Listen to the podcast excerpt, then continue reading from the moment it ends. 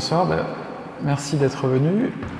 Je suis très content ce soir d'être avec Léonore Antounès, qui va nous présenter l'exposition qui ouvre dans une heure? C'est un format qu'on avait déjà euh, initié avec Sami Baloudji, c'est-à-dire de faire la conférence juste avant le début de l'exposition. Euh, comme ça, c'est bien, vous pouvez avoir tous les commentaires en tête au moment où vous entrez dans la salle d'exposition. Et en guise d'introduction, je vais juste revenir rapidement sur l'historique de notre partenariat avec le Festival d'automne. Parce qu'en fait, c'est déjà la cinquième euh, édition de cette collaboration entre les Beaux-Arts et le Festival d'automne. Enfin, il y en a même eu de nombreuses avant, mais disons que c'est la, cinquième euh, consécutive. Donc, c'est déjà une sorte de date anniversaire. Euh, on avait eu Carla Black en 2017 au Palais des Beaux-Arts, Nairi Bagramian en 2018 aussi dans la, même salle, Melpomène du Palais des Beaux-Arts. Euh, Anna Boguiglian dans la cour vitrée qui avait fait une très grande installation suspendue dans la salle juste derrière. Et puis Sami Baloji avec les, tentures des Indes euh, en 2021 dans la salle Foch. Donc finalement on a un peu tourné dans, tous les espaces historiques des beaux-arts. Et donc aujourd'hui avec Léonore, c'est dans un lieu qu'on n'avait pas utilisé euh, récemment, qui est la chapelle des Petits Augustins, à l'entrée de, l'école, qui est un site assez rarement ouvert au public. Et, donc je, tiens à remercier avant de commencer bah, toutes les équipes du Festival d'automne avec qui on travaille depuis 5 ans, c'est un, vrai plaisir. Donc merci beaucoup. Et je remercie en particulier euh, Marie Collin, euh, la directrice artistique, et Pierre Jean le, directeur de la production, avec qui on a beaucoup travaillé.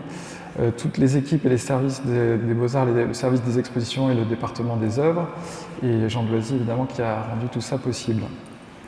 Je, je précise aussi que l'exposition de Léonore se tient sur deux sites simultanément. Donc il y a l'exposition ici dans la chapelle des Petits Augustins et il y a un deuxième site à Meudon, euh, dans des maisons d'architectes. On y reviendra dans, la présentation. Euh, qui est un site assez étonnant. Ça vaut le coup d'aller s'y rendre si vous pouvez. Et avant de rentrer euh, dans, le vif du sujet, je vais simplement donner quelques informations biographiques sur le, parcours de Léonore et sur les, les expositions qu'elle a eues dernièrement. Donc, euh, Léonore est une artiste portugaise qui vit entre Lisbonne et Berlin, enfin littéralement entre Lisbonne et Berlin, parce que tu es en train de déménager, je crois. Euh, et je vais citer quelques expositions euh, donc récentes. Il y en a eu vraiment beaucoup ces dernières années. Donc, je prends juste sur, vraiment sur une période, sur les cinq dernières années, disons. Et donc là, Léonore est venue directement des États-Unis. Elle avait une exposition au Hammer Museum à Los Angeles. Et puis avant ça, il y avait un solo au Moudam au Luxembourg en 2020, le MASP à, Sao Paulo en 2019. On va revenir sur certaines de ces expositions. Le pavillon euh, portugais à la Biennale de Venise en 2019, le musée Tamayo à Mexico en 2018, la Whitechapel à Londres en 2017, la Constal de Stockholm la même année le CAPC à Bordeaux en 2016, ça c'était une très grande présentation de ton travail en France, et le New Museum en 2015 à New York. Euh, ces œuvres sont collectionnées par beaucoup de musées euh, partout sur la planète, et notamment au Guggenheim, au Musée d'art moderne de la ville de Paris, à la Fondation Gulbenkian. Bon, tu es une artiste très internationale, en résumé. Euh, donc, en préparant la, conférence avec Léonore, on, s'est dit que ce serait peut-être intéressant avant de, présenter l'exposition qui, se trouve dans la chapelle, de revenir sur d'autres euh, expositions présentées ailleurs, euh, certaines des expositions que je viens de citer. Et ça permet peut-être de, voir de revenir sur la méthode de travail de Léonore, qui au fond est assez originale. et donc on a fait une petite sélection d'expositions, dont celle qui est à l'écran, qui, qui, est une exposition récente au musée de Sao Paulo, qui s'appelait euh, en français, je sais pas, joint, vide et écart, joins, voids and gaps, euh, et qui, qui comme euh, l'exposition ici au Beaux-Arts, se tenait sur deux sites, donc au MASP et dans la maison de verre de l'architecte, enfin, l'architecte scénographe designer Lina Bobardi. Donc on va peut-être revenir là-dessus, et puis ensuite on arrivera à l'exposition de, de, la chapelle des Petits Augustins. Alors, peut-être Léonore, si tu veux nous dire quelques mots sur, sur cette première exposition et sur, la méthode de travail Alors, merci d'être euh, là. Euh, mon français n'est pas génial, donc euh, c'est vraiment un effort que je fais pour donner une conférence en français. Je le fais souvent en anglais, mais bon, j'essaie.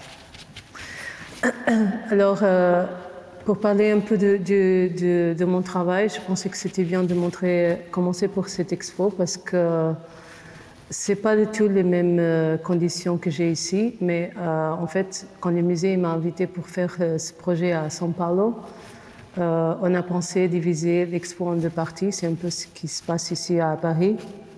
Donc l'expo est montrée à Meudon dans un contexte euh, un peu familier de ces maisons privées. Et, et là, même s'il y a une partie de la maison qui a un jardin avec cet euh, habitacle, cette construction qui a été faite dans les années 60, et la chapelle des beaux-arts. Mais pour moi, c'était important de montrer l'expo en deux temps différents et en deux sites différents. Euh, parce que quand Marie m'a invité pour faire ce projet dans le cadre du Festival d'automne, je l'avais dit, les premiers idées que j'ai eues, c'était de montrer euh, l'expo dans un lieu moderne. Donc on n'a pas trouvé un lieu moderne, les années 60 ne sont, pas les modernismes, mais on a trouvé cette maison qui appartient à une personne, Nathalie Sirossi, qui souvent elle fait des, des événements là-bas. Et pour moi, c'était important parce que le contexte de l'expo se situe euh, un peu euh, avec le rapport entre le modernisme. Et ici à São Paulo, c'était une expo que j'avais fait au musée d'art São Paulo, ça s'appelle MASP. C'est un musée qui a été dessiné par une architecte euh, italo-brésilienne. Elle était brésilienne, mais elle était, pardon, italienne, mais elle a vécu au Brésil. Ils sont partis au Brésil dans les années, à la fin des années 40, début des années 50, mais elle avait déjà travaillé euh, avant en Italie. Mais son mari était, euh, je sais pas, moi je parle un peu de Lina Bobardi parce que c'est un, personnage assez euh, important dans mon travail, mais aussi dans le contexte de l'architecture et du design, des displays, des expos, parce qu'elle a vraiment fait un travail unique au Brésil. C'est le pays où elle, a pu, euh, construire. Donc, euh, quand ils m'ont proposé de faire cette expo, moi j'étais tellement euh, passionnée par son travail que j'avais un peu peur de montrer mon travail là-bas parce que c'est tellement important pour moi, mais aussi dans la maison, c'est la maison qu'elle a construite pour elle et son mari. C'était un peu, au début, c'était un peu dessiner une maison pour être un lieu de, partager des, euh, conversations, euh, euh, avoir un sort de lieu un peu intellectuel dans la ville. Mais à, un moment donné, c'était, c'était leur maison. Et aujourd'hui, on peut visiter, c'est l'Institut Bobardi, on peut le visiter avec tout son archive et, là, aussi l'archive de son mari. En fait, ils sont partis au Brésil parce que son mari était un art dealer et il a été invité pour faire une collection d'art européen au Brésil parce que ça n'existait pas. Et donc il y a un propriétaire euh, privé qui les a donné l'espace pour construire euh, ce musée. Et, euh, et donc quand été invitée, j'ai décidé d'ouvrir l'espace. Donc j'ai enlevé tous les rideaux de la salle parce qu'il y a un rapport très proche avec le jardin. C'est elle aussi qui a fait un petit jardin autour du musée. Et comme le Brésil est un pays tropical, donc tout ça pousse très vite. Donc maintenant, c'est comme une sorte de mini-forêt autour du musée. Et euh, donc j'ai décidé d'ouvrir l'espace à l'extérieur et aussi enlever toute l'idée de l'entrée parce que l'espace il est vitré. on, quand on rentre, on a un mur, de, une sorte de mur de verre, et après on rentre pour euh, une petite porte en verre. Et j'ai discuté avec les musées pour tout enlever. Ça veut dire que l'espace, on ne savait pas déjà où l'expo a commencé, si avant l'espace d'entrée, si dans le couloir ou dans la salle d'expo. Et, donc j'ai décidé de couvrir le sol avec une matière euh, comme un caoutchouc. C'est une, euh, espèce, c'est un matériau qui existe au Brésil. Donc il, était, il est produit là-bas. Et au début, Lini Mobardi a dessiné euh, cette salle. Quand elle a créé cet espace, cette salle, elle avait, elle avait un, sol aussi en caoutchouc aujourd'hui ça n'existe pas. Il était remplacé dans les années 80 pour une pierre que c'est pas très intéressant. Donc euh, j'ai décidé de couvrir le sol avec le même matériau qu'elle a utilisé. Sauf qu'ici, on ne voit pas très bien, mais il y a un dessin. Il y a un dessin dans le. Donc il y a différentes couleurs qui forment une sorte de motif. Et qui. Donc c'est un motif qui existe dans une peinture de, de Ligia Clark c'est une artiste aussi euh, brésilienne qui a vécu là-bas, qui a travaillé dans la période du mouvement art concrète et qui a fait toute une, série de peintures qui s'appelle, euh, je ne sais pas en français, euh, Modular Surfaces en anglais. surface modulaire, peut-être. Et donc, c'est beaucoup l'idée d'avoir toujours un motif abstrait dans la peinture. C'est l'époque, non? C'est les années 40, 50. Mais ce motif, il, euh, existe, euh, il peut être placé dans différentes euh, rotations. Et aussi, c'est l'idée de la peinture qui n'a pas de limite. Donc, c'est une peinture en expanded, en expanded, comme une sorte d'expansion. Elle peut continuer, elle peut être beaucoup plus grande. Et donc, j'ai élargi les motifs, j'ai modifié les couleurs mais ce euh, motif, il existe donc dans cet euh, dans cet euh, espace comme une sorte de grande peinture sur le sol, sauf que c'est du caoutchouc. Et après, j'avais fait un groupe de sculptures qui, sont, qui ont des rapports entre les meubles. Elle a, fait beaucoup de, elle a dessiné beaucoup de meubles. Et donc, euh, aussi, il y avait une autre personne qui m'intéresse depuis très longtemps, qui c'est un ami à elle, c'était un ami à elle, où j'ai fait plusieurs euh, expos à partir de son travail. Il, s'appelle euh, Franco Albini, ils étaient amis, ils étaient collaborateurs. Ils ont fait un travail très intéressant sur le point de vue muséologique, les interventions dans les musées lui en Italie, elle au Brésil. Et comme ils se connaissaient, et, euh, en fait, la première expo qu'elle a organisée au Brésil, c'était une expo où elle a invité lui de venir euh, au Brésil pour euh, faire une, une, expo. Je pensais faire des pièces qui ont des lieux entre les deux. C'est pour ça, tu peux aller avant. Donc j'ai créé des pièces qui sont, oui, après, oui. C'est comme des sortes de paravents, mais en fait, c'est un élargissement d'une chaise, des, des, euh, jambes, jambes des chaises. Les pieds, oui. Les pieds des, chaises, pardon. des chaises. Ça a l'air humain. Mais euh, donc, c'est un élargissement des, pieds des chaises qui, euh, qui j'enlarge, mais après, je fais ce mouvement de rotation de la chaise, donc elle devient un presque en paravent. Et après, j'ai mis les deux. Donc, je, fais un pied d'une chaise et un pied, un pied d'une autre chaise de lui, parce qu'ils se rapprochent, les, deux chaises. Et donc, l'idée, c'était d'avoir cette. C'est ce qui appartient à elle ou à lui. Et après, il y a une corde qui crée une sorte de, de, de transparence, mais aussi de mouvement dans l'espace. Après, j'ai fait d'autres pièces qui ont des rapports entre les escaliers qu'il lui avait fait pour une maison. Euh, j'ai fait toute une série de pièces avec des cordes. ça, c'est un coton. Euh, pour moi, je, je, collectionne depuis très longtemps des objets faits par des indigènes brésiliens. Et, toujours, parfois, je répète quelques, objets comme des colliers ou des, objets un peu chamanistiques ou, euh, que j'avais plusieurs, euh, plusieurs éléments dans l'expo.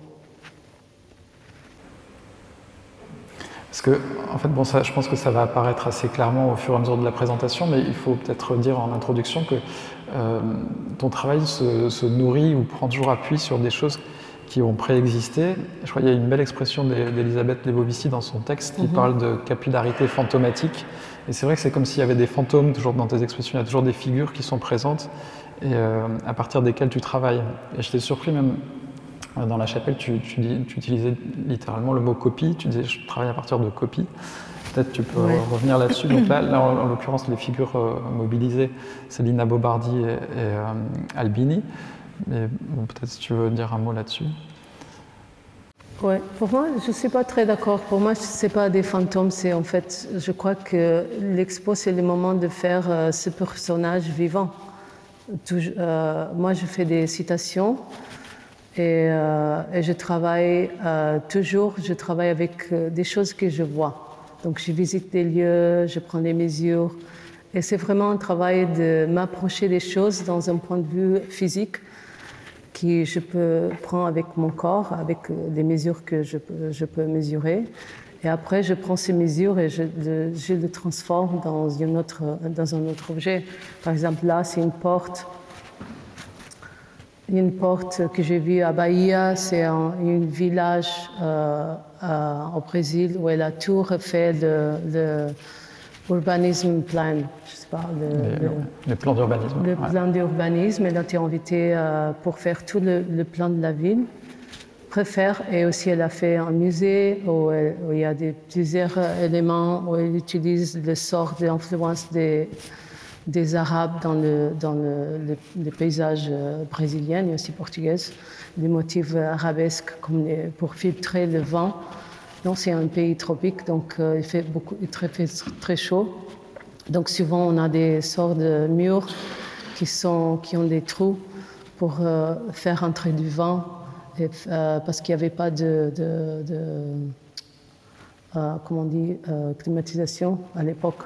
On n'avait pas beaucoup ça avant, dans les années 50. On a créé beaucoup de situations euh, où il y a des éléments qui, dirigent le vent et qui font que l'espace soit plus frais. Et ici, dans l'expo, il y avait plusieurs éléments que j'ai répétés, que j'ai vus dans son travail, mais aussi avec l'idée de la couture indigène, parce qu'elle s'intéressait beaucoup à, à l'art populaire, mais aussi à l'art euh, afro-brésilien et à la culture euh, populaire du Brésil. Et donc, elle, c'était une, des femmes, une des architectes qui a beaucoup plus. Euh, elle a collectionné beaucoup d'objets, mais aussi elle a fait beaucoup d'expos. Elle a dessiné de, tous les expos qu'elle a dessinés avec les objets d'art euh, africain, euh, brésilien, mais aussi art populaire. c'est très intéressant ce qu'elle avait fait avec ça. Et donc, il y avait tout ce rapport entre les objets qui sont suspendus, qui, se, qui sont faits à partir des mesures de des objets faits par euh, des indigènes, mais aussi des choses qu'elle avait faites pour des expos.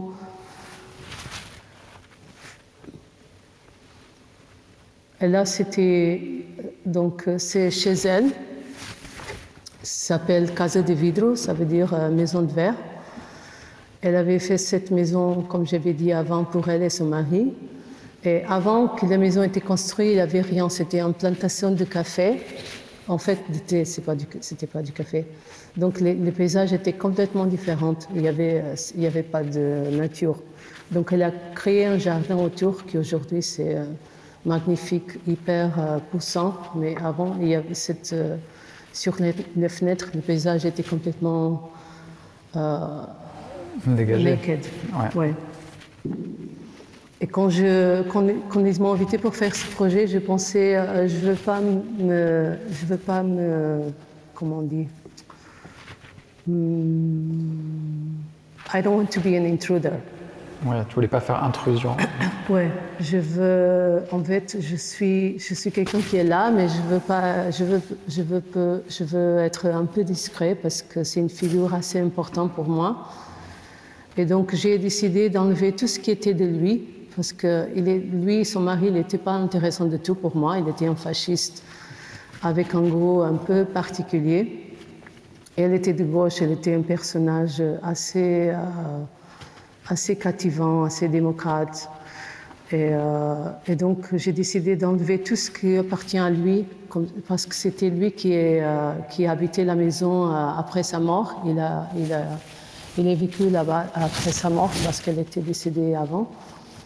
Et donc, lui, il a resté, et les maisons avaient plein de peintures de lui, de sa collection.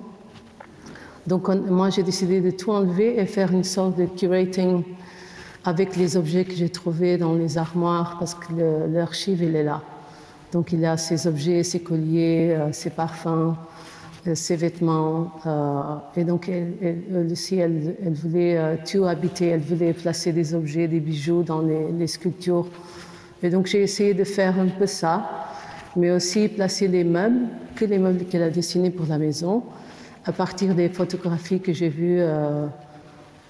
Euh, au début, quand elle a dessiné la maison, il y avait quelques, euh, il y avait des moments différents dans le temps euh, avec cette maison. Mais au début, quand elle n'avait pas, pas trop fait, donc en fait, elle a déplacé des meubles dans un, un sort de display différent. Et moi, j'avais essayé de faire un peu la même chose à partir des photos que j'avais vues. Et donc, et dans la maison, il y avait des, des sorts de shelves. Des étagères Des étagères en verre. En fait, qui se ressemblent beaucoup au travail d'Albini, avec les, postes de métal. Et donc, j'ai pris un peu la même idée de, faire des pièces euh, avec le même système des étagères. Et, l'idée, c'est que les pièces euh, sont faites en. Donc, c'est des pièces faites en acier, euh, stainless steel, et euh, donc l'idée, c'était de, placer les sculptures dans la même position que les étagères, avec les mêmes systèmes, sauf que autour des, des, poses, comme on dit ça. Des, montants, enfin des poteaux ou des, montants, Non, ouais. Hum. J'ai créé cette sorte de. un peu aussi penser à le travail de Ligia Clark, les séries qu'elle a fait qui s'appellent euh, Trepantes, ça veut dire euh, climbers. Des trucs qui montent.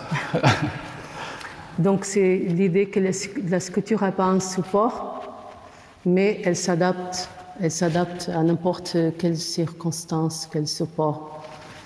Et, donc c'est des spirales que j'ai coupées en acier, des, des, des euh, sheets of metal. Des feuilles de métal. Des feuilles de métal, pardon. Et que j'ai commencé à dérouler à partir du, de la verticalité. Et je veux dire que c'est un geste assez. Ça a l'air très simple, mais c'est très. C'est très physique de faire ça. C'est très, euh, c'est très, euh, c'est très violent parce que les, les, les, feuilles de métal sont assez lourdes et, euh, et donc ça prend du temps pour arriver à, à, faire enrouler les, les, métal sur un, une chose qui est posée dans la verticalité. Euh, et donc, et je ne voulais pas interférer beaucoup, donc j'ai essayé. Et après, il y a un moment donné, c'est les, feuilles qui, qui prennent sa forme, et moi j'ai laissé euh, la pièce rester comme ça. Il y a une grande part de recherche dans ton travail. En fait, là, par exemple, pour ce projet-là, tu as voyagé, j'imagine, dans différentes villes au Brésil. Sur le, sur le cas, par exemple, de Lina Bobardi, j'ai l'impression que tu as, as, fait des investigations assez poussées. Oui, mais je l'avais fait euh, il y a très longtemps. Ok. Parce que j'ai vécu au Brésil en 2007. Et c'est là où j'ai commencé à voir beaucoup. Euh, je m'intéressais à son travail, mais c'était la première fois que je suis allée au Brésil. J'ai vécu là-bas pendant six mois, la première fois, et j'ai beaucoup visité, j'ai beaucoup euh, vu. Donc j'ai visité presque tout ce qu'elle avait fait dans le pays. Il manquait une petite euh, église que j'ai jamais vue parce qu'elle était en rénovation. Mais je suis allée, euh, j'ai travaillé aussi beaucoup dans les archives, donc euh, ça fait assez. Après, parfois, je fais un peu des recherches sur des personnes qui m'intéressent, mais parfois j'attends que ces projets, ça peut arriver à avoir un, un lieu pour résister. C'est pas souvent. Même avec ce projet, c'était un peu comme ça. Ouais, euh, plus avec l'histoire, l'histoire japonaise, on va y revenir tout à l'heure. Mm-hmm. Euh, alors, l'exposition suivante, c'est une exposition qui a eu lieu à la Fondation de. Je vais passer assez rapidement sur les images parce que c'est une exposition en deux temps. On peut parler de ah, on va, ouais, on va, sur la présentation là. Donc ça, c'est le pavillon portugais à la Biennale de Venise qui avait la particularité d'être... Euh, parce que ton travail est souvent aussi à la fois en écho avec des productions anciennes, enfin, d'autres artistes, et puis aussi toujours avec euh, un rapport assez direct au lieu. Là, dans ce cas-là, c'est un cas un peu particulier, parce que le lieu qui est un palais vénitien, il a été plus euh, effacé que révélé, il me semble. Ouais, euh... Amélioré. En fait, c'est la première fois que j'installe mon travail dans un contexte comme celui-là. C'était, c'est un palais qui a été refait plusieurs fois et pas très intéressant sur mon point de vue parce que il était refait dans les années plusieurs fois dans le temps. Mais euh, par exemple, dans le 18e, ils ont rajouté des peintures euh, énormes dans le lieu que je n'aimais pas, et donc je ne pouvais pas les enlever. C'est pas un espace, donc euh, le Portugal, ils n'ont pas un pavillon fixe comme la plupart des pays à Venise. Donc chaque année, chaque deux ans, ils louent un espace différent. Et les artistes n'ont pas le choix de choisir, euh, le droit de choisir les espaces. C'est dommage, mais c'est comme ça. Donc euh, l'espace il m'a été donné comme ça. Et, euh, et donc j'ai pensé qu'après ils ont fait une sorte de rénovation dans les années 80 où ils ont ajouté des éléments de les climatiseurs, les chauffages et tout ça. Là, le chauffage, euh, c'était un peu too much. C'était très très fort dans l'espace. Il n'y avait aucun sens. Et, moi, la façon comme j'ai réussi à travailler dans cet espace, j'ai pensé, je veux ajouter des éléments qui vont cacher un peu les, choses qui existent dans l'espace, mais en même temps, vont, euh, ils ne vont pas très cachés, mais un peu. Donc on peut les voir, mais c'est une sorte d'entrevoir et oublier et pas oublier les choses qui sont là. Donc j'ai tourné les peintures euh, vers, le, vers les murs, mais elles sont toujours là. Donc euh, je trouve que la partie des, derrière, c'est beaucoup plus intéressant. Qui existe de l'autre côté. Et donc j'ai décidé de travailler avec cette idée de, des sorts de paravent qui se placent dans l'espace et qui cachent un peu les choses mais aussi c'était une idée de transformer ce lieu qui était tellement baroque pour moi. J'ai tout enlevé, les, les, les, verres des lampes et les, rideaux. Et, euh, et j'ai décidé de faire créer ce mouvement dans les murs qui cache un peu les choses qui se passent, mais aussi qui donne un autre temps à l'espace. Donc ça veut dire que l'espace il devient beaucoup plus moderne dans le sens euh, du modernisme du terme. Et, je me suis euh, un peu euh, inspirée dans le travail de Egla Trincanato. C'est une femme architecte. C'était la première femme qui a étudié à l'école d'architecture à Venise. C'était une femme assez incroyable. Elle a construit un bâtiment à Venise que personne sait que c'est son travail, parce que tout le monde pense que c'est son mari, mais en fait, il a fait la moitié du bâtiment et elle, a dessiné l'autre moitié. Et elle était aussi, euh, donc elle était architecte, mais elle aussi, elle avait fait des, elle, était euh, directeur du musée choral, donc elle a dessiné beaucoup d'expos à Venise. Elle était un, personnage assez important à l'époque. Et donc j'ai vu, euh, je suis allée les archives de nouveau, j'ai vu, j'ai vu pas mal de dessins qu'elle avait fait et donc, je me suis inspirée dans cette idée des, partitions qu'elle avait fait pour des expos, pour créer des choses euh, comme des paravents blancs. Et après, comme je ne pouvais pas installer des choses directement sur le plafond, j'ai eu cette idée de créer des sortes de, de, de, nouveau cette idée de verticalité, de créer des pièces qui sont des supports pour des sculptures, aussi de nouveau euh, penser à les sculptures de Ligia Clark, et les sculptures qui se, qui se promènent dans, dans les, des arbres, des troncs. Et donc, toutes les pièces étaient faites par rapport. Euh, j'ai travaillé avec une charpentier en charpenterie. Un charpentier, oui. Un charpentier à Venise. En fait, c'est le même charpentier où Carlos Carpa, qui est un architecte de Venise très connu, a travaillé avec. Donc, c'est toujours là. Et cette euh, usine euh, existe toujours. Euh, et pour moi, c'était important de construire la, plupart du travail à Venise parce que c'était une ville tellement importante en termes de craftsmanship. Euh, euh, le, travail en verre et le fer et le, bois, qui ça existe toujours, mais c'est très difficile de trouver aujourd'hui. Mais ils sont là encore, mais ils n'ont pas beaucoup de travail. Donc c'était aussi une façon de reactivate this craftsmanship, mais aussi de, donner un contexte à les artisans pour euh, travailler aussi.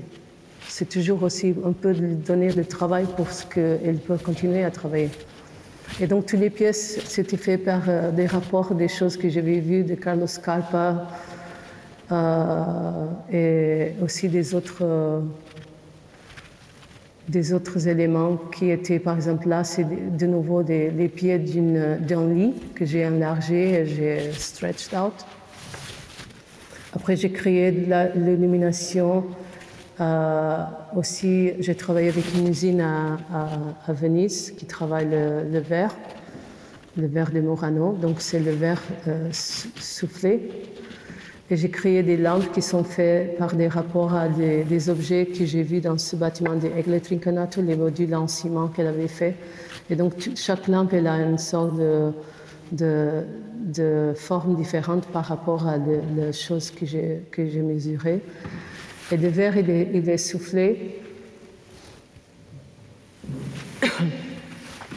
Et donc, pour moi, c'était important de voir que le verre, il est, il est soufflé. Donc, j'ai, fait des, des moules Des moules en, en fer. Et, euh, et, on a fait des moules très, très froids.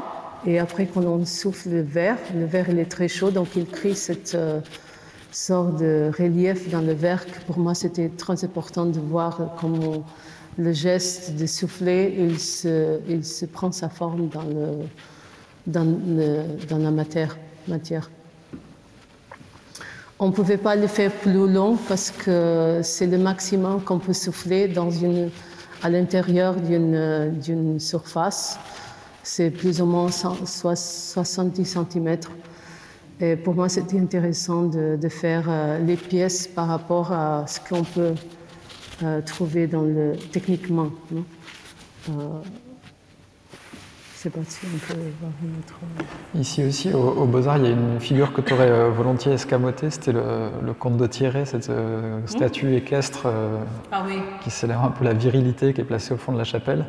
Et et que tu as, en fait, euh, finalement, euh, bon, ça aurait été un peu compliqué techniquement de l'enlever, évidemment, mais euh, en tout cas, elle est, elle est maintenant entourée de, figures féminines, et j'ai l'impression que dans ton travail, c'est quelque chose d'assez important. Il y a toujours une volonté de remettre en avant des artistes femmes ou des designers qui ont, été oubliés. Oui, ils, ils étaient oubliés un peu dans l'histoire, mais je pense que c'est aussi lié à les conditions de vie et leur personnalité. Et pour moi, c'est des personnages assez importants qui ont fait un travail, euh, pour moi, très important, qui ont influencé beaucoup de gens, mais qui, euh, et pour moi aussi, le, le rôle d'un artiste, c'est de révéler des autres gens qui ont fait un travail euh, assez important. je crois qu'il doit avoir une certaine générosité pour faire de, l'art aussi. Et pour moi, c'est important de révéler ça. Ouais, et je pense que ça marche, ça a été assez efficient. Il y a des figures, j'ai l'impression. Euh, moi-même, par exemple, il y a certains noms que je ne connaissais pas, que j'ai connus par ton travail. Et c'est vrai qu'après certaines de tes expositions, je les ai vus ressortir dans d'autres lieux. Je pense à Clara Porset, je crois qu'il y a eu une exposition euh, à. Oui, oui, à, Chicago. À, Chicago, à Sao Paulo, il me semble aussi qu'il y a eu quelque chose. Non, à Mexico. À Mexico, c'était, ouais. Non, mais euh, moi, par exemple, quand j'avais fait une expo à, Milan, il y a euh, trois ans, je crois, quatre, euh, j'ai fait tout un travail à partir de Franca Elk, c'est la, femme qui a travaillé avec Franco Albini, qui c'est une figure assez importante en Italie, mais personne ne fait attention en fait. Et j'étais contente parce qu'un an après, ils ont fait une sorte de rétrospective d'elle dans un musée j'étais très contente parce qu'elle a fait tout son travail après sa mort. Elle a continué à travailler dans le dans l'atelier, mais jamais elle a signé toute seule parce qu'elle pensait que c'est le studio, c'est pas moi, c'est le studio avec le nom de toutes les personnes qui collaborent dans le studio. Et ça, c'était assez intéressant. C'est un cas assez fréquent, en fait. Dans les figures dont on parle depuis tout à l'heure, il y a toujours cette manière un peu elliptique de les citer dans l'histoire. C'est-à-dire qu'on dit Albini et sous-entendu Frank Helg ou euh, Miss Van der Rohe et Lily Reich. Voilà, ces figures, elles passent toujours euh, dans l'ombre portée des, hommes avec lesquels elles ont travaillé. en fait, toi, tu les ramènes vraiment au premier plan. Alors, peut-être qu'on peut, bah, justement, on va arriver à l'exposition, euh, pas celle-ci. Voilà, l'exposition en Garbicoca qu'on voyait tout à l'heure à la Fondation Begeler. Donc, il y a eu deux occurrences de l'exposition. Et la première est dans ce lieu qui est immense à Milan, qui est un, ancien, un ancien lieu industriel. Oui, ici, par exemple, c'est un lieu complètement, c'est un, lieu d'exposition, mais c'est une sorte de, c'était un ancien euh, euh, iron storage, comme on dit, un, stock de métal. Et, et, moi, je voulais transformer cet espace un peu dans un côté un peu plus domestique. En fait, comme ici dans la chapelle, c'est un peu la même idée. Et donc, j'ai décidé de euh, de donner une partie de l'argent que j'ai reçu pour faire cette expo pour améliorer un peu l'espace. Donc euh, il y avait des fenêtres qui n'étaient jamais ouvertes, donc on a créé des sortes de euh, lumières zénitales. Euh, c'était important pour moi de voir l'espace, il est tout sombre, il n'a aucune source de lumière naturelle. Et pour moi, c'est intéressant de faire entrer la lumière du jour même s'il n'y avait pas beaucoup. Donc euh, j'ai passé beaucoup de temps à insister que ça se, place et on arrivait à faire ça. Et euh, donc l'expo, elle commençait par cette idée d'avoir une sorte de mur, qui c'est une pièce que j'avais fait avant, euh, en métal, qui s'est suspendu à l'entrée. Donc les gens pouvaient rentrer sur les deux, sur les deux côtés de la pièce. Et après, tout, le sol il était couvert avec un linoleum. Et, j'ai décidé de travailler avec le linoleum parce que j'étais tellement fascinée par un bâtiment qui existe à Milan qui s'appelle. Euh, maintenant, je ne me souviens pas du nom, mais c'est un tour qui été dessiné par euh, Gio Ponti. Euh, en fait, c'est un des premiers bâtiments en hauteur, un skyscraper en Europe. C'était un des premiers euh, skyscrapers de, l'Europe. Sauf que tout dans ce bâtiment, c'est très manuel. Même les, pastilles en verre sont tous euh, artisanales. Et il a créé un sol pour l'espace, c'est fantastique. Il s'appelle, il appelait le sol Giallo Fantastique, ça veut dire euh, les jeunes fantastiques, non? Fantastique jaune. Giallo, c'est yellow. Yellow Fantastic Yellow. Ah, jaune, jaune fantastique. Donc, il a créé une sorte de peinture de, avec du linoleum. C'est une sorte de, de, assemblage de, d'encre différent. C'est comme une espèce de expression painting, mais fait pour un sol qui couvre tout l'espace. Et je voulais faire la même chose, en fait, m'inspirant de cette, euh, euh, cette sol que j'ai vu dans ce bâtiment, parce que c'est un bâtiment assez important dans la ville de, Milan. Mais on n'a pas réussi à le faire parce qu'il n'y a pas de conditions aujourd'hui pour faire euh, ce type de, de, sol. Et donc j'ai décidé de faire un sol aussi dans le même matériau, avec un jaune qui se ressemble à le jaune de Gioponti, Sauf que c'est fait à partir d'un dessin de, de, Annie Alvers. C'est une, des séries de Prince qu'elle avait fait à la fin de sa vie. Elle a arrêté de faire le, weaving. Elle a, elle a fait beaucoup d'impressions en Prince et des dessins. Et donc, euh, et après, j'ai fait toute une série de pièces qui ont des rapports entre Frank Ael, l'architecte qui a travaillé avec Albini, donc j'ai visité beaucoup de, j'ai visité sa maison qu'elle a construite pour ses parents, où elle a vécu euh, la plupart du temps. Et j'ai décidé de faire des sculptures qui ont des rapports euh, avec les choses que j'ai, que j'ai vues à la maison. Donc j'ai pris des mesures. Là, on ne voit pas ici, mais. Non, elles ne sont pas là.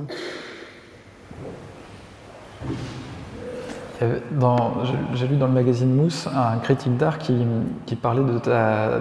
Enfin, qui, disait que tu étais une sculptrice étrange parce que tu faisais beaucoup de sol. Ah oui. Et que c'était une relation étrange à la sculpture de, travailler toujours à partir du sol. Et d'ailleurs, c'est le cas aussi dans la chapelle ici. Non, en fait, je fais, euh, parfois j'ai fait des sols. C'est pas souvent que je fais des sols. Je fais des sols parce que dans l'espace, il, il, y a plusieurs choses qui, qui sont là. Ce sont des sculptures euh, parfois tellement différentes Et parfois, ça ressemble tellement chaotique, même s'il y a un système de, très fort, de rigoureux d'installation. Mais comme il y a une sorte de myriade de choses différentes, le sol, euh, déjà, il reçoit tout, le, tout le projet comme si c'était un seul, seul objet. Et c'est pour ça que je fais euh, parfois des sols. Euh, le sol, il unifie les choses dans l'espace. Ou sinon, euh, j'ai fait un projet grand dans un contexte d'une expo collective où il y a plusieurs artistes. Et le sol, c'est la façon de remplir l'espace, comme euh, le projet que j'ai fait. Que j'ai fait, c'est euh, une sorte de, oui, taking all together.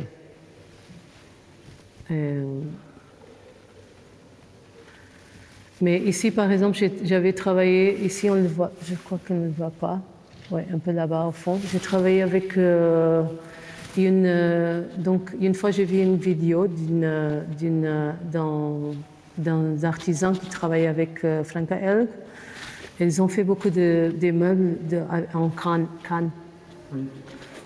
Et, j'ai vu cette vidéo et j'ai vu la forme comme elle a travaillé. Ça m'a beaucoup inspiré parce qu'elle travaillait avec le. Donc, en fait, ils, ont, ils travaillent avec les dessins à l'échelle euh, réelle des, meubles. Et après, il travaille la canne comme, avec, comme c'était le. Euh, il pose les cannes sur les dessins. Il, euh, il met la chaleur sur la canne et il commence à torser la canne pour donner la forme. Mais c'est toujours à partir d'un dessin qui est là, sur la table. Et j'étais fascinée par cette idée de travailler comme ça. Donc j'ai trouvé cette usine, la même usine où elle a travaillé. Et, on a fait beaucoup de sculptures avec eux. Euh, je suis allée souvent, plusieurs fois, et j'ai modifié un peu leur façon de, travailler. Mais pour moi, c'était très important que les sculptures, déjà la forme, ça venait de, certains détails des meubles qu'elle avait dessinés, mais aussi c'était toujours les mêmes, les mêmes gens. Donc, euh, la personne qui, a cette usine aujourd'hui, il était, euh, il était euh, enfant quand elle était là, mais il se, souvient d'elle. Donc euh, pour moi, c'était important de faire ce projet avec eux. La question de l'artisanat, le travail avec les artisans, ça c'est aussi un aspect important dans ton travail. Mm-hmm. Il y a toujours cette espèce de double registre à la fois dans le modernisme et puis de l'autre côté ce travail très plus oui, vernaculaire, c'est une chose qui se perd avec le temps. Et je trouve que c'est notre type de connaissance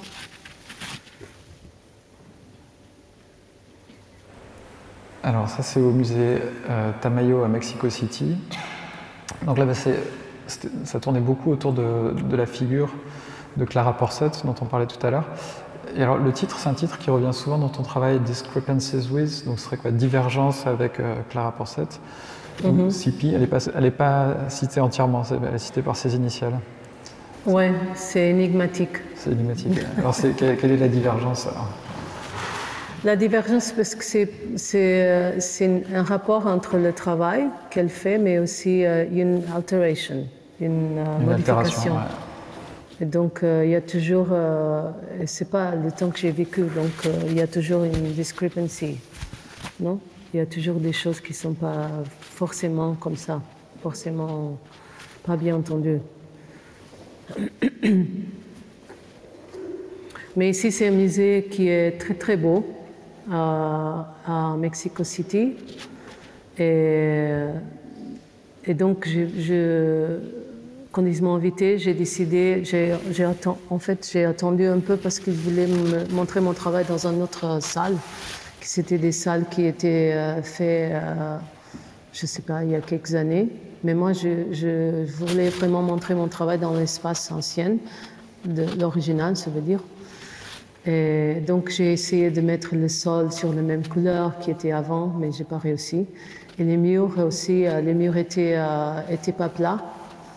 Ils étaient, quand l'espace, ils ont construit cet espace, les murs étaient euh, très, avec beaucoup de relief. Et ça se voit beaucoup au Mexique, en fait, les murs sont jamais plats. Il y a beaucoup de matière dans les murs. C'est aussi une façon de le faire pas, pas cher non? Parce que tu n'as pas besoin de mettre les murs complètement plats. Et donc, c'est un système assez facile, en fait, de, créer les murs. Euh, pour moi, c'était important.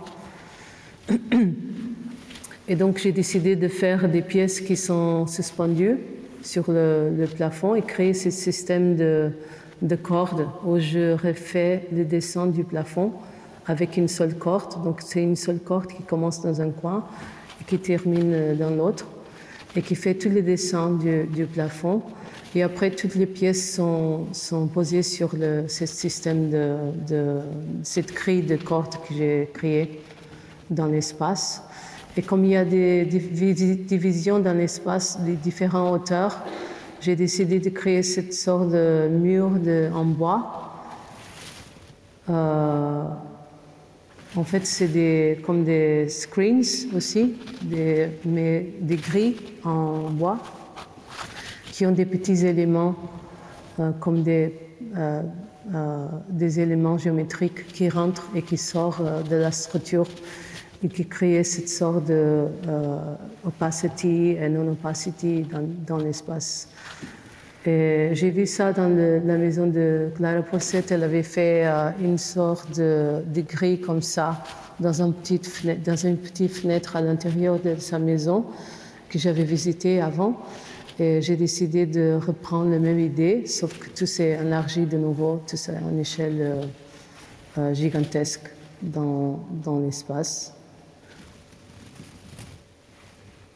Et ça, sont des pièces que j'ai fait. Euh, parfois, je travaille dans les séries.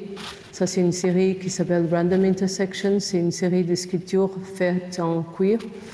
Elles sont faites par un artisan à Lisbonne, qui je travaille depuis très longtemps, et qui fait que ça. En fait, il fait des choses pour l'équitation. Donc, euh, c'était une façon pour moi de me rapprocher de lui, c'est de au début, c'était de donner des choses qu'il fait déjà, sauf qu'il euh, y a des petites altérations. Dans les, c'est des reproductions des, des brides, des, des chevaux, non? Sauf qu'ils sont altérés, il n'y a pas de métal, il n'y a, pas de, il y a que de cuir.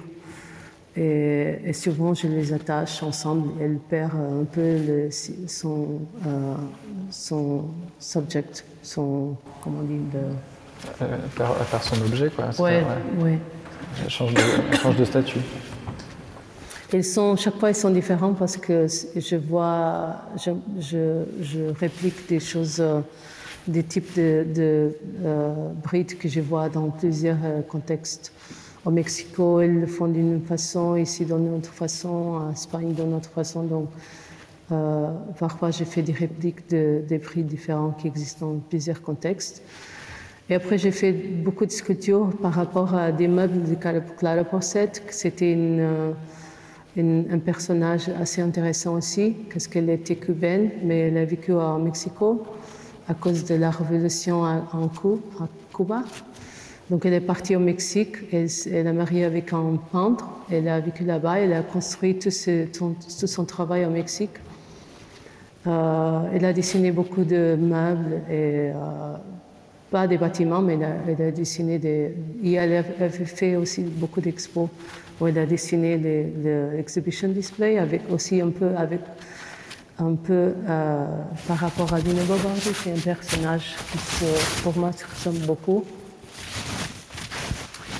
Et donc j'ai fait toute une série de sculptures à partir des meubles de Clara Porcette qui sont de nouveau des pieds qui sont élargis, où je J'utilise euh, les espaces vides, j'ai créé cette sorte de, matière euh, entre les espaces vides qui occupent, qui occupent toute, la structure. Mais c'est fait exactement de la même façon. Ici, j'ai travaillé avec un artisan que j'ai rencontré au Mexique euh, parce que je voulais chercher des artisans qui travaillent avec la paille. et j'ai vu cet artisan qui travaillait, qui faisait les chaises mais qui utilisait cette. Euh, en fait, c'est pas de la paille, ça s'appelle toule en espagnol, je sais pas en français. C'est une sorte de canne très très fin qui tu trouves dans les dans les lakes. Hmm? Ah oui. C'est très beau, c'est très fin. Donc ils enlèvent de, du, du lot il le coupe en, petits morceaux et après il crée une sorte de corde. Donc c'est une corde qui n'a euh, pas fin. il peut toujours ajouter des matériaux. Donc, il crée, il crée cette corde avec cette, cette, sorte de canne très très fin. Et, et moi, je me suis dit, je veux travailler avec cette personne. Donc, je l'ai invité à venir au musée. Il n'a jamais sorti de son village. C'est des gens, tu sais, qui n'ont pas d'argent de tout. Et moi, pour moi, c'était une façon de le faire voyager, mais aussi de lui donner le travail dans un autre contexte assez différent. Donc, euh, donc il était là avec moi euh, pendant une semaine, il faisait ça, il faisait sa, corde. Euh, et en fait, il fait tout, tout ce tissage. Je pouvais le faire aussi, mais moi, je voulais vraiment lui engager à lui. Donc, on voulait montrer quelques images du CAPC, mais je pense qu'il vaut mieux qu'on passe aux images de l'exposition, parce que le, temps passe. Euh,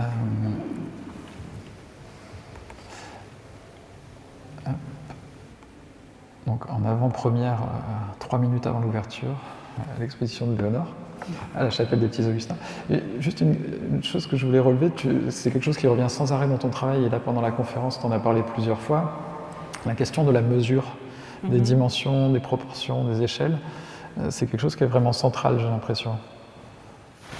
Oui, sauf que là, comme, euh, comme, on a vécu cette pandémie, on ne pouvait pas voyager. Donc, euh, j'ai décidé de, en fait, de changer mon processus de travail. Parce que, comme je ne pouvais pas voyager, faire de, prendre des mesures dans l'espace et voir des choses directement dans les lieux, j'ai décidé de, de, travailler à partir des dessins des. Oui. Parce qu'avant ça, ça faisait partie vraiment de ta méthode de travail, de te rendre dans un lieu et de mesurer ouais. chaque, oui, et ça continue, sauf que euh, cette année, l'année dernière, on ne pouvait pas voyager, donc j'ai décidé de. Tout le monde, je crois, a changé son processus de travail. Moi, pour moi, c'était vraiment ça. Euh, et donc, j'ai décidé de. Tous les expos que j'avais fait cette année, c'était surtout le même sujet. Ça veut dire la liaison entre euh, deux artistes, donc Charlotte Perriand et Michiko Yamawaki. Michiko Yamawaki, c'était une artiste euh, japonaise qui a vécu à, à Dessau et a étudié à la Bauhaus pendant deux ans. Euh, et c'était la première fois qu'elle a étudié, en fait, elle a étudié la, la, tapisserie avec Annie Albers et Otti Berger, entre autres. Et donc, euh, et son mari, il, voulait euh, étudier l'architecture avec Mies van der Rohe. C'est pour ça qu'ils sont partis à la Bauhaus. Et, euh, donc, c'est eux qui ont diffusé le travail de la Bauhaus au Japon, parce que ils ont collectionné beaucoup d'objets, ils ont fait des expos au Japon. Et ils ont, aussi, il a donné les cours de tissage et lui, il a pris, les cours d'architecture à Tokyo. Et, après, je voulais euh, une sorte d'assembler les deux personnages, donc Michiko Yamawaki qui a travaillé en Allemagne euh, pendant deux ans, et Charlotte Perriand qui a vécu au Japon pendant hmm, un an, je crois, presque, pas, un an. Mais après, elle est retournée, je me souviens plus parce que je l'ai vu il y a très longtemps. Mais euh, j'étais intéressée de travailler avec ces deux personnages. C'est des époques différentes, mais je pensais que c'était surtout mon idée, c'était de travailler avec cette idée de malentendu. Donc, euh, quand on voit le travail que Michiko Amayaki a produit, a produit au Japon, euh, en Allemagne, pardon, elle a fait toute une série de dessins et des, des dessins pour des tapis qui étaient très critiquée à l'époque parce que personne ne comprenait pourquoi elle utilise, euh, par exemple, pourquoi elle ressemble, elle ressemble ce type de couleur. Parce que la Bauhaus, c'était quand même une école assez rigide. En tant de, il faut utiliser un certain numéro, une palette de couleurs, et une palette de formes. Il y a toute une étude euh, sur là. Et, donc, et comme elle, avait son propre, sa propre culture japonaise, euh, euh, elle, avait une, éducation assez rigide japonaise, donc euh, elle utilisait les couleurs de, son, de sa culture. Donc, elle était, très critiquée là-bas. Et quand on voit le, les travaux que Charlotte Perrien a fait au Japon, c'est un peu la même chose. Elle était euh, dans les pays euh, d'Europe, on ne l'entend pas très bien, mais si on va au Japon, on comprend qu'elle était très critiquée au Japon par rapport à la façon comment elle travaillait avec les matériaux, euh, euh, par exemple, le bambou, il croyait qu'elle travaillait le bambou avec une forme très exagérée, parce qu'elle était fascinée. C'est la matière qui existait là. C'était facile à travailler, donc tout le monde le travaillait très bien. Elle était fascinée pour tout ce qui était euh, craftsmanship. Et aussi l'usage de certains objets, de ne pas respecter les hiérarchies. Et moi, pour moi, c'était important de faire un rapport entre les deux les deux personnes. Et les deux. Euh, euh, ouais. Donc j'ai créé une pièce qui est dans le sol, c'est une pièce en céramique. Euh, qui c'est à partir d'un motif qu'elle avait fait pour un, un, tapis qu'elle n'a jamais réussi à faire.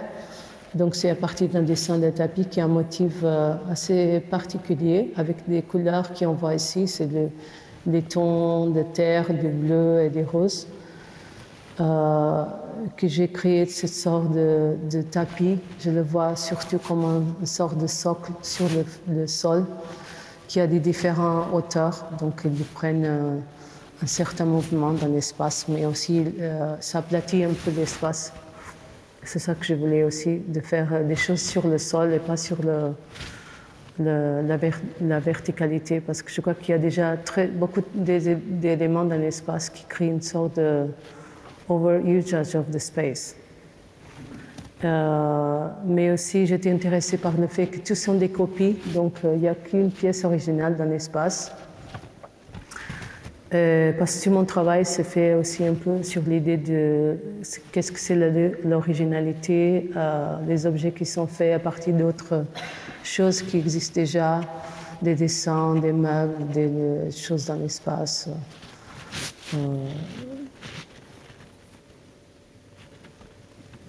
Donc il y a plusieurs, euh, plusieurs sculptures qui sont placées dans l'espace, qui ont des rapports entre presque des tables, euh, c'est aussi de la céramique, et qui ont des, impressions des tapis de paille sur le, le clé.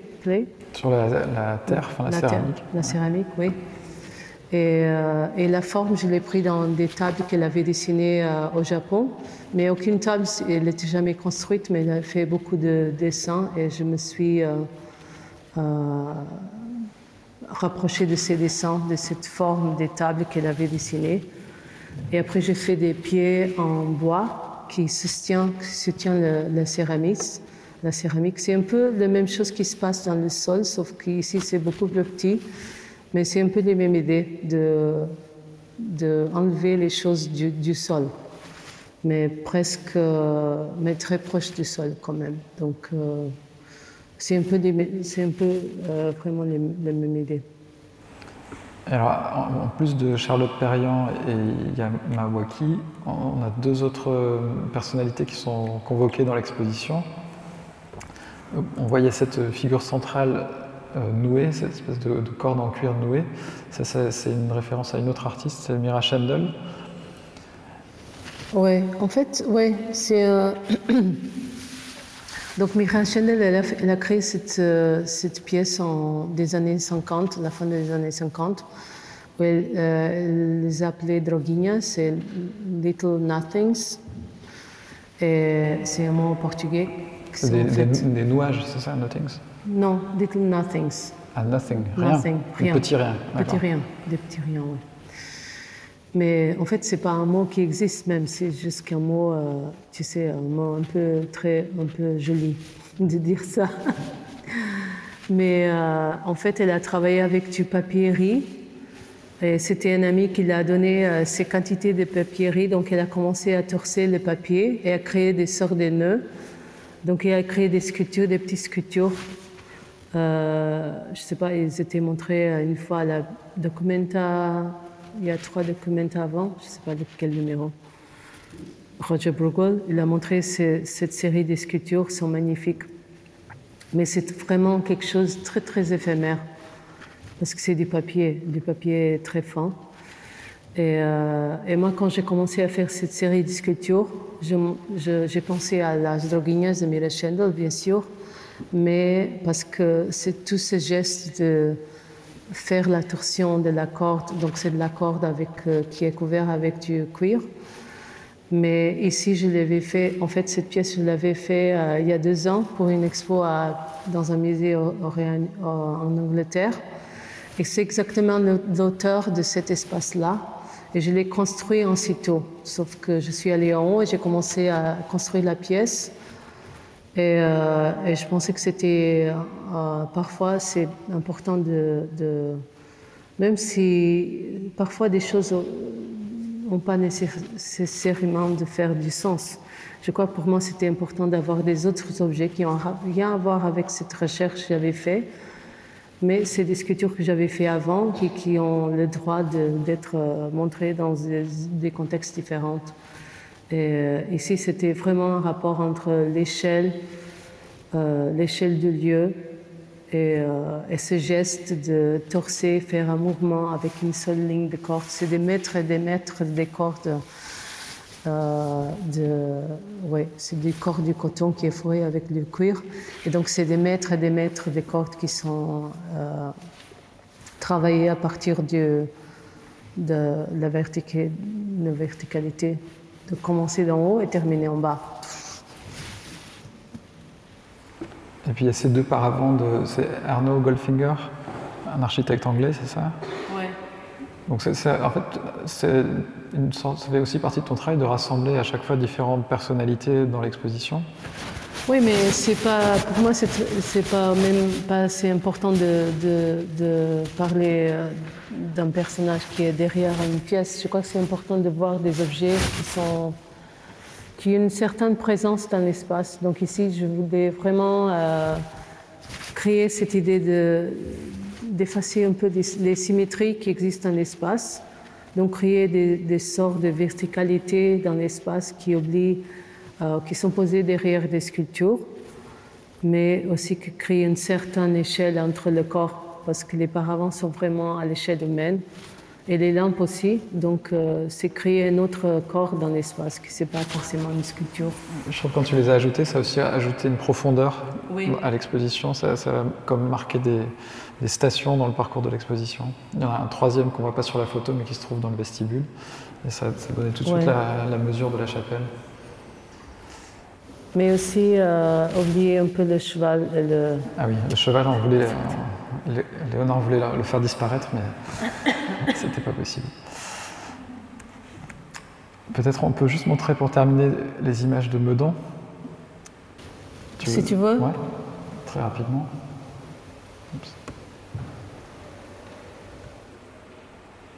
Si tu peux peut-être juste expliquer le. Je vais montrer une photo de, du lieu. Peut-être tu peux simplement expliquer pourquoi le, choix de cette euh, exposition en stéréo aux Beaux-Arts et, euh, dans ces maisons André Bloch.